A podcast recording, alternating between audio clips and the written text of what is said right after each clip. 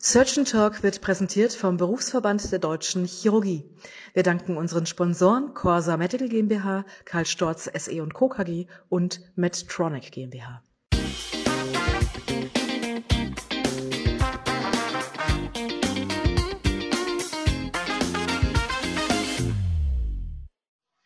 Hallo und herzlich willkommen zu einer neuen Ausgabe von Surgeon Talk, der chirurgische Podcast rund um alles, was spannend und aktuell ist in der Chirurgie.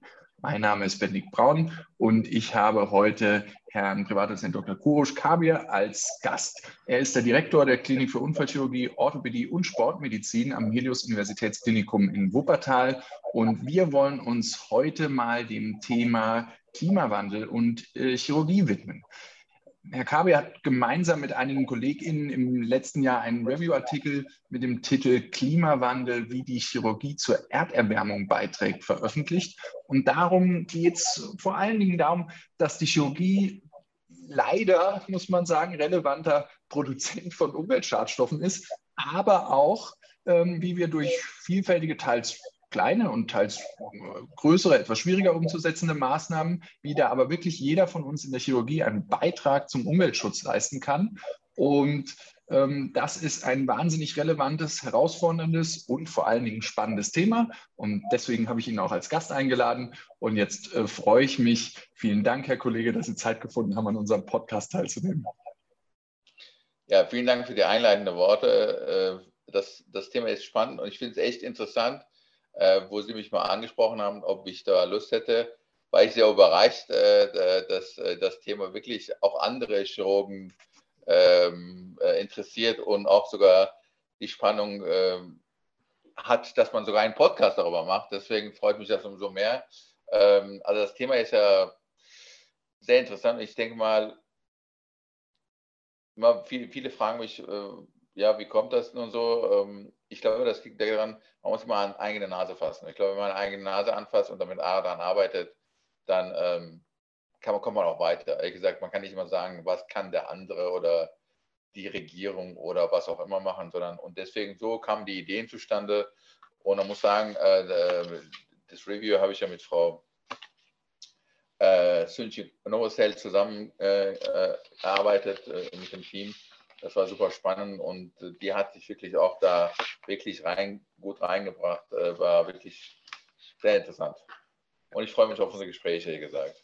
Ja, sehr schön. Das wäre auch gleich meine erste Frage gewesen, wie, wie man überhaupt dazu kommt, sich damit zu beschäftigen. Weil ich meine, Umweltschutz als Thema ist ja omnipräsent. Ja, das ist in den Nachrichten überall. Und äh, auf eine komische Art und Weise hat man immer den Eindruck, es betrifft einen. Und das ist so ein übermächtiges Thema, ähm, die, die Lösung muss größer sein äh, als ich. Ja? Und äh, deswegen finde ich das total spannend und ich, wir werden es auch nachher nochmal äh, erwähnen und wir haben es auch in den Shownotes vom Podcast. Ich kann nur jedem empfehlen, den Artikel zu lesen, der ist entsprechend auch verlinkt. Ähm, wir wollen heute gewissermaßen nur äh, den Appetit anregen für, für dieses Thema und der Artikel ist wirklich gut und hilft da.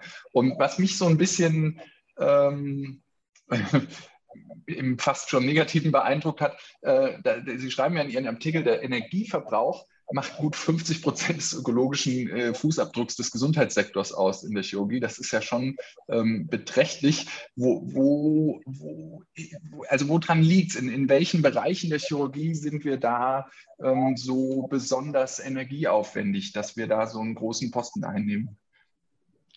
Also ehrlich gesagt, ähm, wenn Sie sich ein bisschen mit diesem also Thema Klimawandel Nachhaltigkeit beschäftigen, sehen Sie ja dieses äh, Thema CO2 oder CO2 Carbon Footprint ist ja schon EU relativ hoch aufgehängt und wir sind gar nicht betroffen, sondern die große Industrie. Und das sind sozusagen die Industrie, die Metallindustrie, die am meisten Energie verbraucht. Das heißt, die Energie ist einfach das, was am meisten CO2 in Anführungszeichen in der Luft jagt. Ne?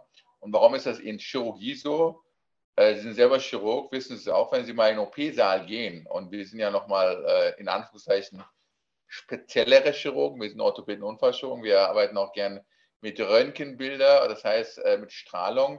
Und wenn Sie mal in einen normalen OP-Saal reingehen und wenn es ein bisschen spannender ist, ist noch ein Arthroskopieturm drin, weil man ja eine Gelenkfraktur hat.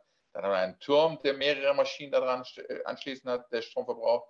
Sie haben den, ähm, ähm, den BV, der den Strom verbraucht. Der Anästhesist natürlich die ganze Zeit, braucht natürlich auch für seine Gerätschaften Strom. Und natürlich das Licht, was wir haben, ist ja normalerweise in einer guten OP. Ich denke mal, bei Ihnen in Tübingen ist das so, bei uns ist es nicht so. Äh, verbraucht auch Licht. Also wir haben auch nicht immer überall LED-Scheinwerfer, sondern sind da viele manchmal alte Scheinwerfer. Und das allein verbraucht viel Energie und Sie dürfen nicht unterschätzen, ähm, wir arbeiten ja in einem relativ klimaneutrales Raum, was wir arbeiten. Und natürlich die ganzen Klimageräte brauchen auch viel Energie.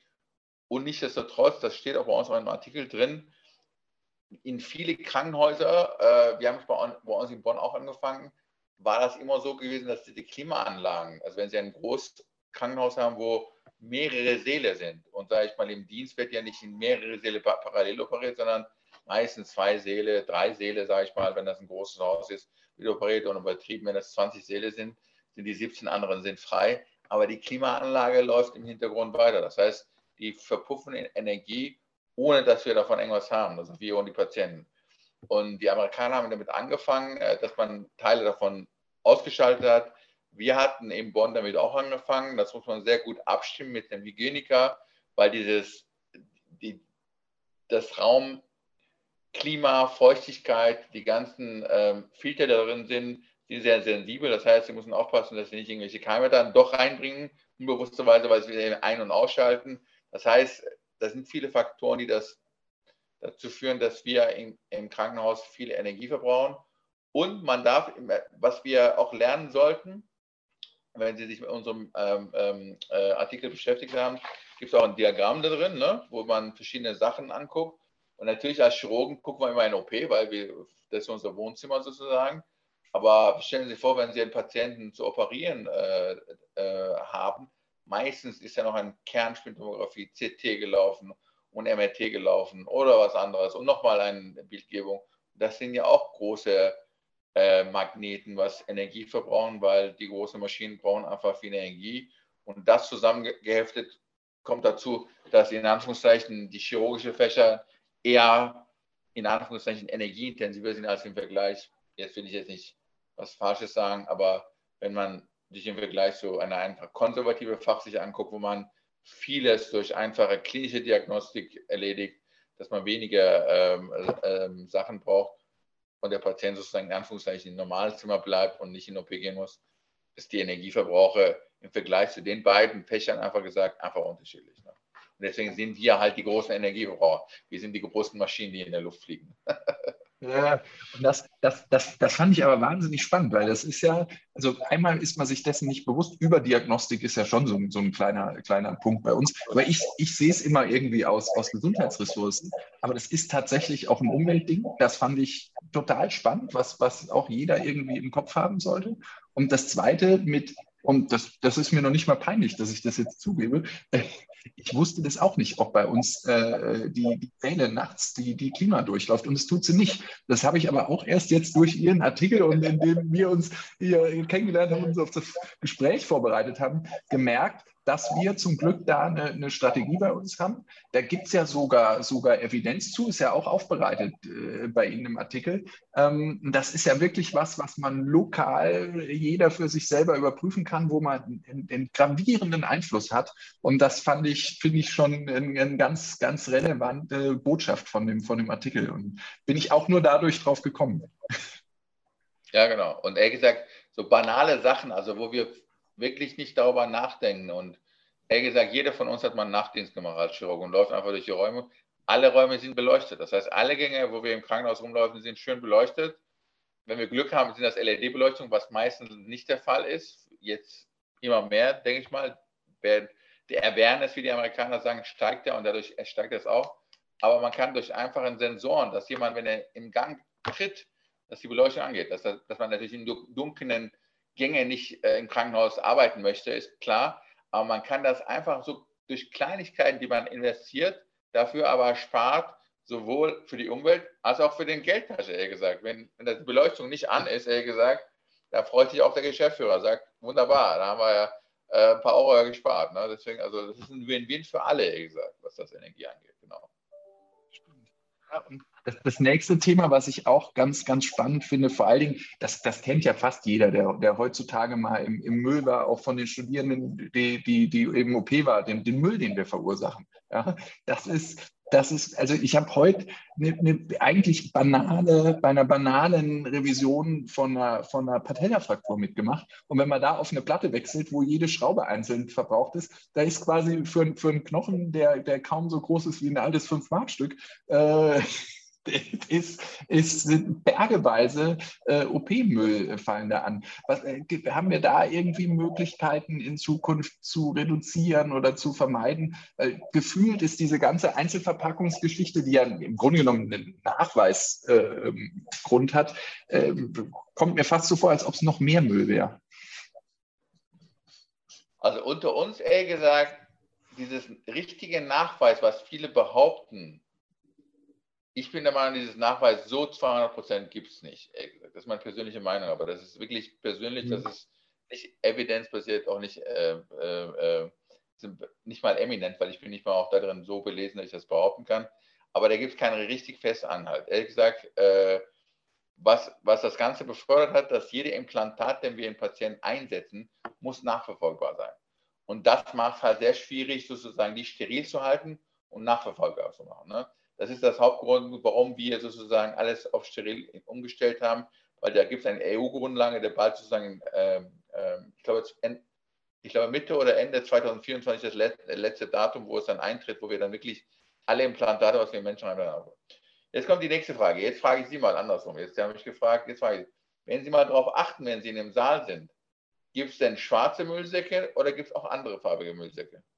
Ja, das ist eine, ist eine super Frage. Bin ich auch erst durch den Artikel draufgegangen. Wir, wir trennen es nämlich, muss ich jetzt zugeben, nicht so gut. Wir, wir haben tatsächlich rote Müllsäcke. Aber wissen Sie, woran das liegt? Ich, ich nee. habe mich ja damit beschäftigt, aber wissen Sie, woran das liegt? Also das, das Problem ist, das ist wirklich schwierig. Also, also, also ich will jetzt nicht was falsch sagen, aber in unserem Klinik also, äh, äh, ist das so, dass wenn sobald, solange das Raum steril ist und wir keine Patientenmaterial haben, können Sie in ein Verpackungsmaterial in eine gelbe Tonne, wie Sie es von zu Hause kennen, reintun. Und in Anführungszeichen, dafür kriegen Sie sogar Geld, ehrlich gesagt. Das heißt, also Sie meine ich nicht, sondern die Klinik. Das heißt, eigentlich ist es super, man spart und man hat sozusagen eine Folge. Dass das nicht CO2-neutral ist, da ist, muss man uns klar sein. Ne? Also es ist nicht so, dass wir, weil wir gelbe Tonne benutzen, ist das total geil, sondern wir produzieren damit trotzdem CO2. Aber es ist, wird anders äh, äh, auseinandersortiert, vielleicht wird das irgendwie verwertet. Problem ist, in einem, in, in einem Krankenhaus, man ist gesetzlich sozusagen festgehalten, dass man sicherstellt, dass das Müll, was aus dem Krankenhaus weggeht und nicht sterilisiert wird, absolut nicht kontaminiert ist.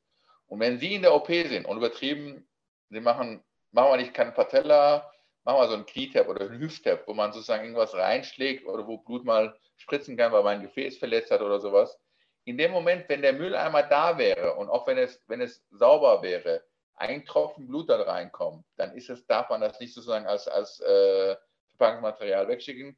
Deswegen, um das in dieses Problem nicht reinzugeraten, machen das die Krankenhäuser so, dass sie das knallhart sagen, das ist alles sozusagen schmutziges Müll, obwohl das auch sauberes Müll ist.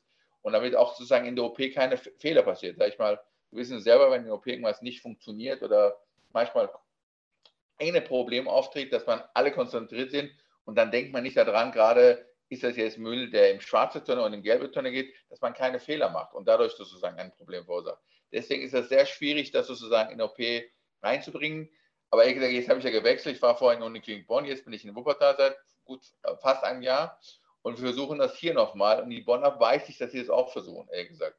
Das heißt, das ist keine Sache, dass man so sagen muss, okay, da können wir es nicht lösen, hat sich die Sache erledigt. Nein, man muss immer wieder daran arbeiten, einen Grund finden, warum das so ist. Und äh, in dem Artikel steht es auch drin, dass wenn man sich die äh, anguckt, wir benutzen immer mehr Eimermaterial und wir schmeißen die gern weg. Also insbesondere die in der Bauchchirurgie, wenn sie Bauchchirurgie machen, sozusagen so ein Stapler, da ist viel Material, die wir einfach mal benutzen, einfach das Gerät einfach wegschmeißen auf gut Deutsch.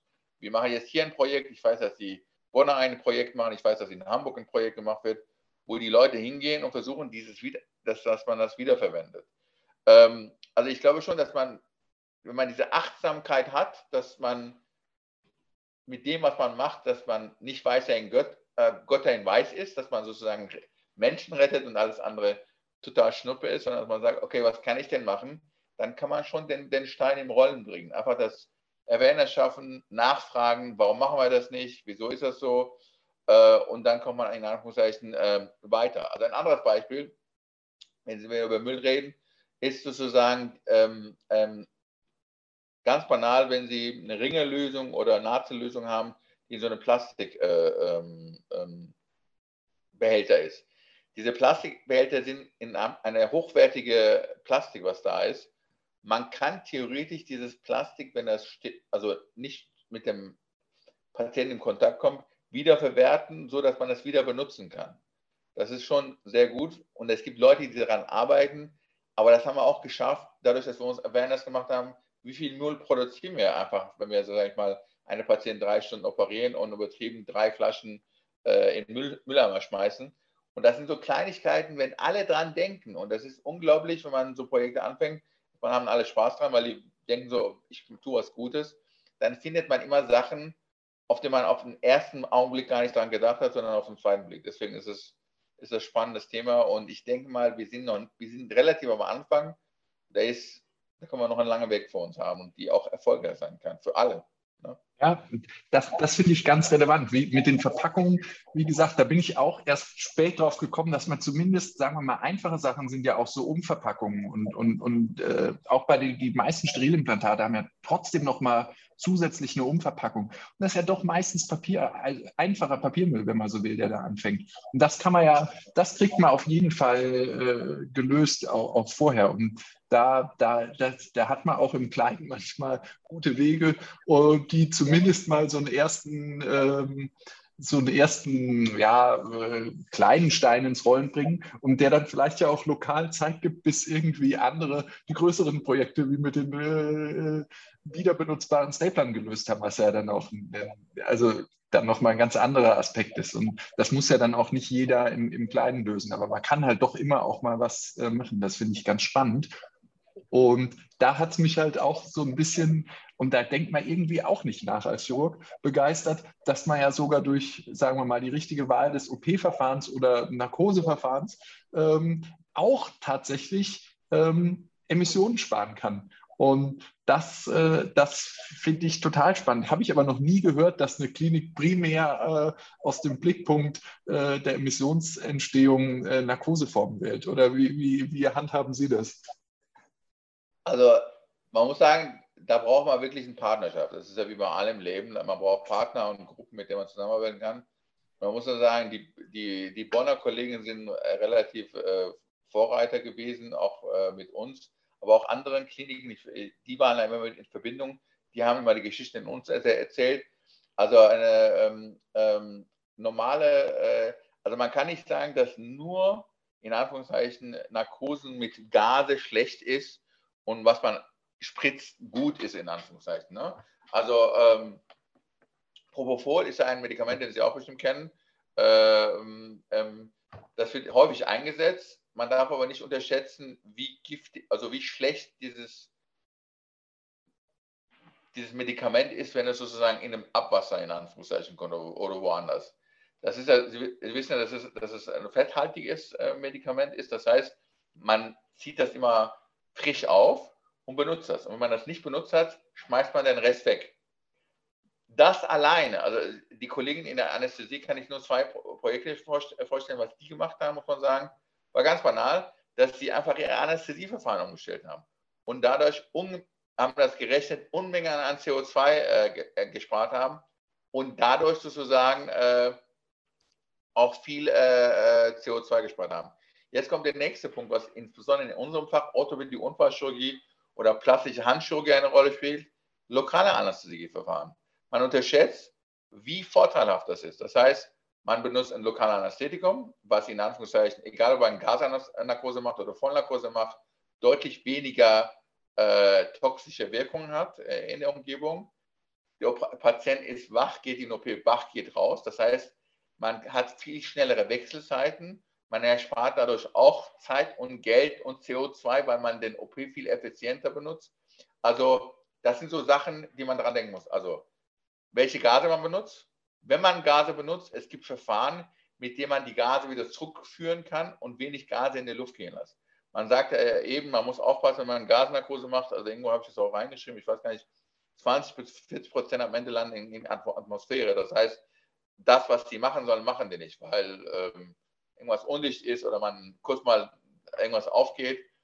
Damit kann man äh, auf ach, darauf acht geben, welche Narkoseverfahren man macht, äh, kann man wirklich darauf äh, einen Einfluss nehmen. Und da ist wirklich eine enge Kooperation zwischen Anästhesie, was wir sowieso als Partner sehen müssen. Ohne Anästhesie können wir nicht sozusagen unseren Job machen. Ohne, ohne, ohne uns können die nicht ihren Job machen.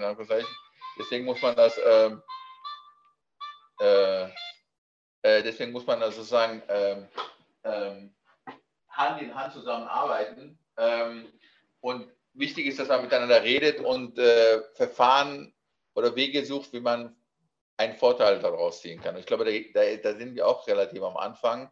Aber da gibt es auch einen guten Übersichtsartikel von den Anästhesiologenseiten, was für Möglichkeiten es gibt, wie man äh, ähm, ähm, sparen kann. Und es ist wichtig, wir als Chirurgen darüber mit unserem Anästhesisten zu sprechen. Hast du darüber nachgedacht?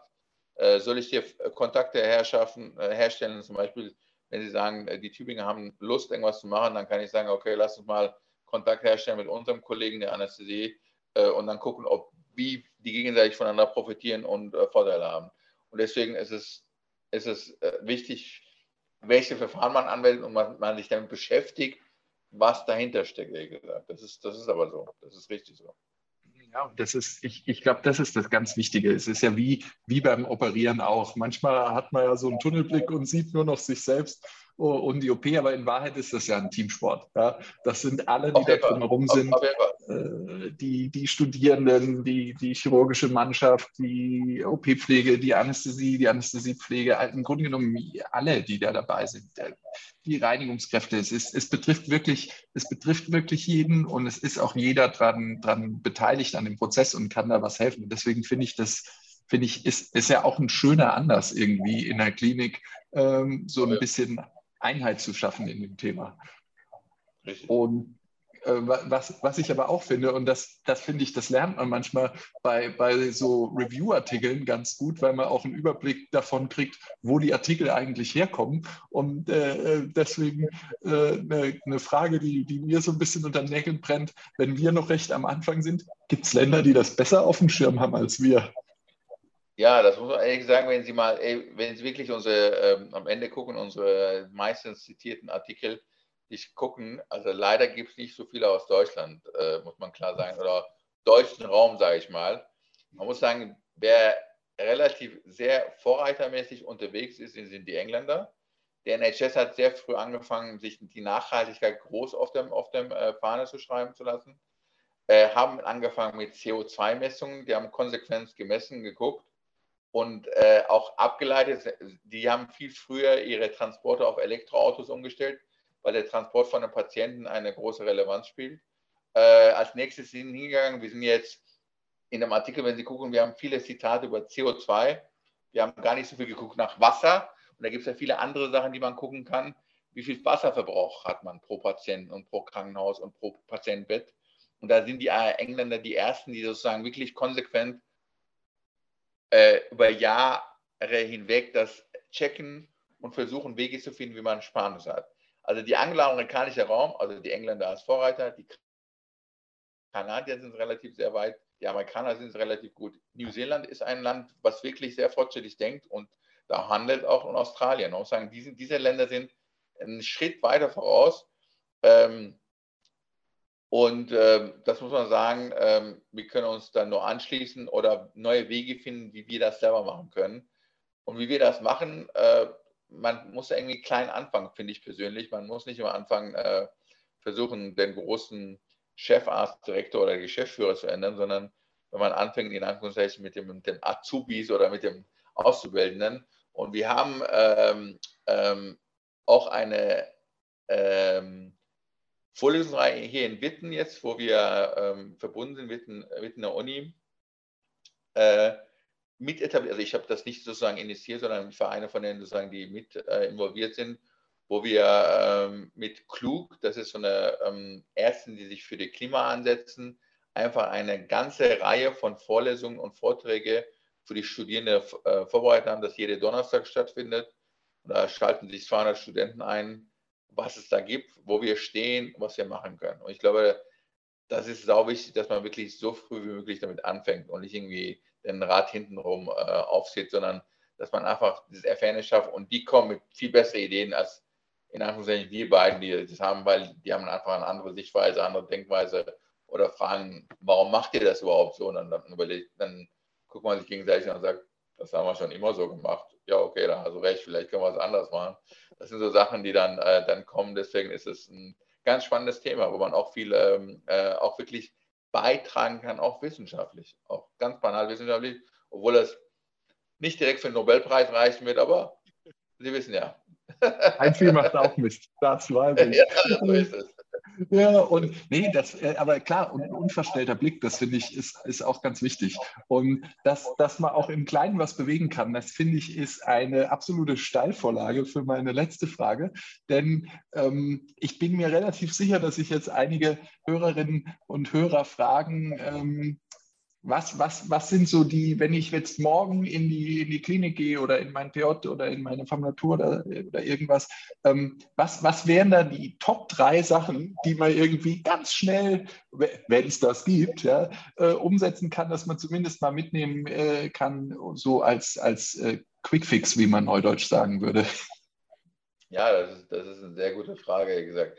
Ich denke mal, äh, ähm, man kann bei sich selber anfangen, ehrlich gesagt. Wir sind ja sehr, in Anführungszeichen, in einem äh, Bereich, äh, wo wir einfach mal nicht nötig haben, einfach mal irgendwas ausdrucken oder irgendwas machen. Also der Papierverbrauch im Krankenhaus ist sehr hoch.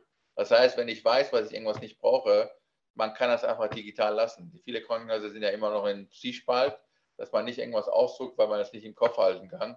Man vielleicht auch digitale Medien benutzt, wo man das wirklich nicht braucht, zum Beispiel als banale Sache äh, was man machen kann. Ähm, was kann man noch machen? Ehrlich gesagt, ähm, einfach mal wieder, also das, das ist sehr spontan, was ich sage. Ich habe jetzt nicht darüber nachgedacht, aber einfach mal darüber nachdenken. Wenn ich eine Kompressorpackung äh, habe, wo zehn Stück drin ist, wo ich nur eine brauche, mache ich das auch oder lieber gehe ich mal einmal um die Ecke und gucke mal im Schrank, ob es noch eine gibt, wo ich eine aufmachen kann.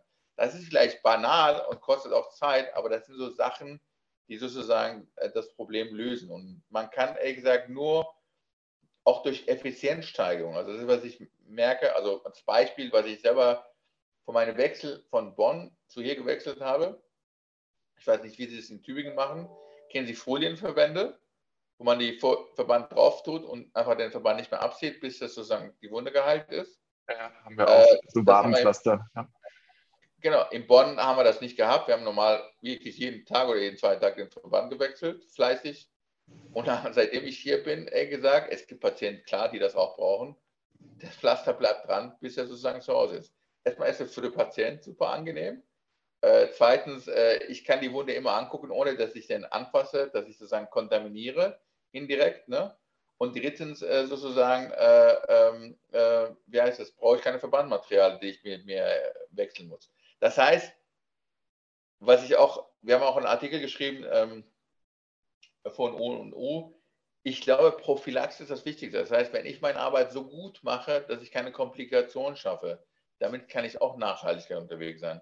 Also es gibt gute Arbeiten aus Amerika, dass der zweite Todesursache Medizin die Komplikation vom Mediziner ist.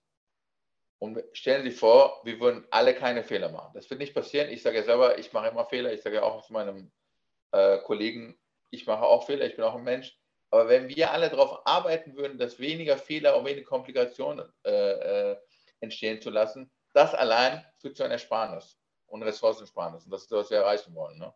Das heißt, wenn wir gute Mediziner sind, gute Arbeit leisten und weniger Komplikationen schaffen, helfen wir nicht nur unsere Patienten, oder direkt auch unsere, unsere Umwelt damit. Ne? Sehr gut, das ist ein gutes Schlusswort, das nehme ich so. Ich sage schon mal vielen Dank äh, für das wahnsinnig interessante Gespräch. Ich habe mich äh, sehr gefreut, dass wir heute unsere Folge gemeinsam aufnehmen konnten zu diesem extrem äh, spannenden Thema. Und ich muss gestehen, ich könnte noch äh, lange so äh, weitermachen. Und deswegen will ich ehrlicherweise auch allen Hörerinnen und Hörern nochmal ganz, ganz, ganz besonders den Artikel ans Herz legen. Wie gesagt, der ist in unseren Shownotes auf der Webseite zur Nachlese drin und es lohnt sich absolut in dieses Thema tiefer einzusteigen. Da kann wirklich jeder ähm, zu beitragen für den eigenen OP-Betrieb, für den eigenen Alltag. Da steckt viel drin, denn das war's für heute von Surgeon Talk, dem chirurgischen Podcast. Schreibt uns gerne eure Meinung zu diesem Thema auf www.surgeontalk.de. Ich bedanke mich fürs Zuhören und freue mich jetzt schon auf die nächste Folge von Surgeon Talk zusammen mit euch. Euer Benedikt.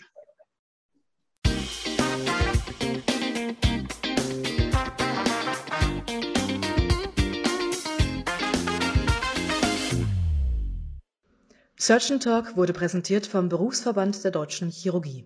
Vielen Dank an unsere Sponsoren Corsa Medical GmbH, Karl Storz SE Co. KG und Medtronic GmbH.